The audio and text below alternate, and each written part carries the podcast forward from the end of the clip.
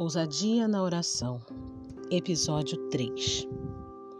Hoje vamos falar do capítulo 4 de Atos dos Apóstolos, dos versículos 23 ao 31.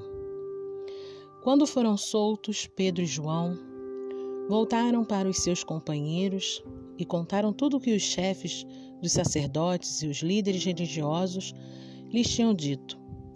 Ouvindo isso, levantaram juntos a voz a Deus, dizendo: Ó soberano, tu fizeste os céus, a terra, o mar e tudo o que neles há.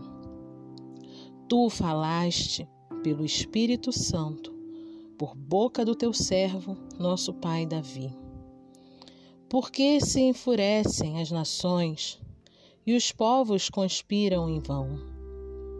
Os reis da terra se levantam e os governantes se reúnem contra o Senhor e contra o seu ungido.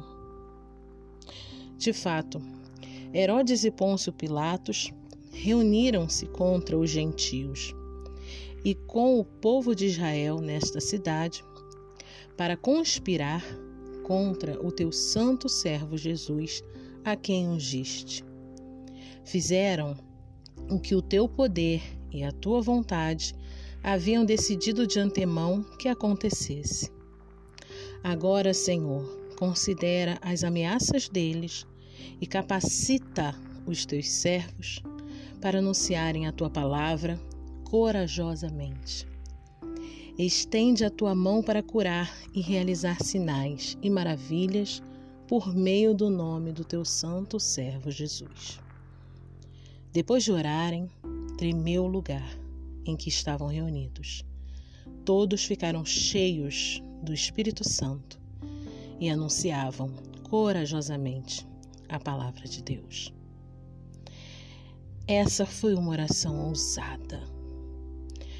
Diante de tanta situação difícil, Pedro e João, retornando da prisão, passaram por momentos cruéis, sofreram pelo nome de Jesus e eles se reuniram e oraram.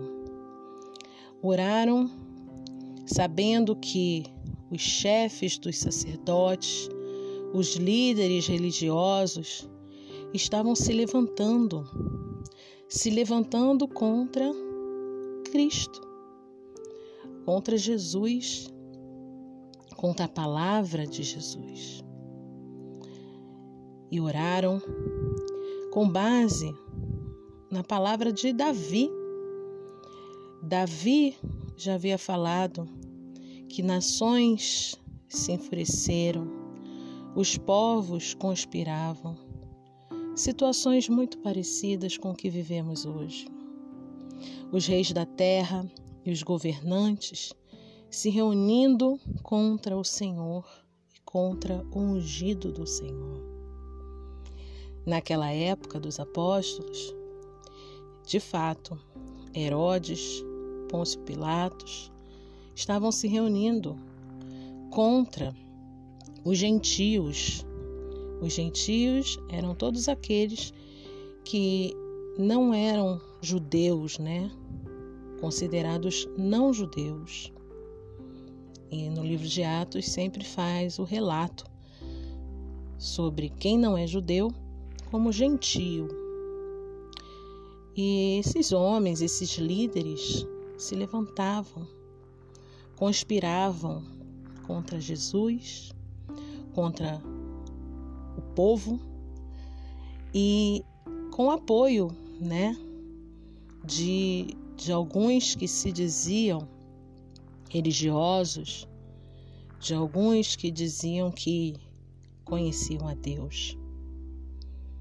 Mas interessante que no versículo 29, em plena oração, eles falam: Agora, Senhor, considera as ameaças deles e capacita os teus servos para anunciarem a tua palavra corajosamente. Eles não pediram para aquilo não acontecer. No versículo anterior, no versículo 28, eles dizem: Fizeram o que o teu poder e a tua vontade haviam decidido de antemão que acontecesse. Eles tinham total consciência de que todas aquelas coisas, todo aquele momento de luta, de peso, era um momento que já estava planejado. E eles não pediram para não passar por isso. Muito pelo contrário, eles pediram para serem capacitados, para anunciarem a palavra com coragem. E hoje nós estamos vivendo momentos assim.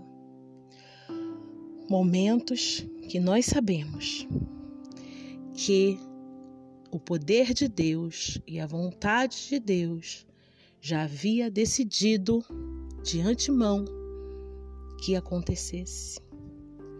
Já estava prometido, já estava revelado. E a nossa oração deve ser como essa dos, dos em Atos de apóstolo, dos Apóstolos, da igreja primitiva. Essa deve ser a nossa oração. Que nós tenhamos coragem que nós tenhamos poder do Espírito Santo para anunciar, anunciar essa palavra que liberta, que transforma, anunciar a salvação de Jesus. Essa é a nossa missão. Não podemos nos acovardar, não podemos nos esconder, não podemos fingir que nada está acontecendo. E nem vale a pena clamar para que as coisas não aconteçam dessa forma, pois isso já estava previsto, isso já estava definido. Nossa postura hoje é clamar a Deus para nos encher do poder do Espírito, nos encher de coragem nos encher da palavra de Deus, para que possamos anunciar. E dessa forma, a igreja primitiva viu o lugar tremer. Após essa oração, o lugar tremeu e eles ficaram cheios do Espírito Santo. E esse Espírito Santo é que deu o poder, o poder para testemunhar, o poder para anunciar. E anunciavam corajosamente a palavra de Deus.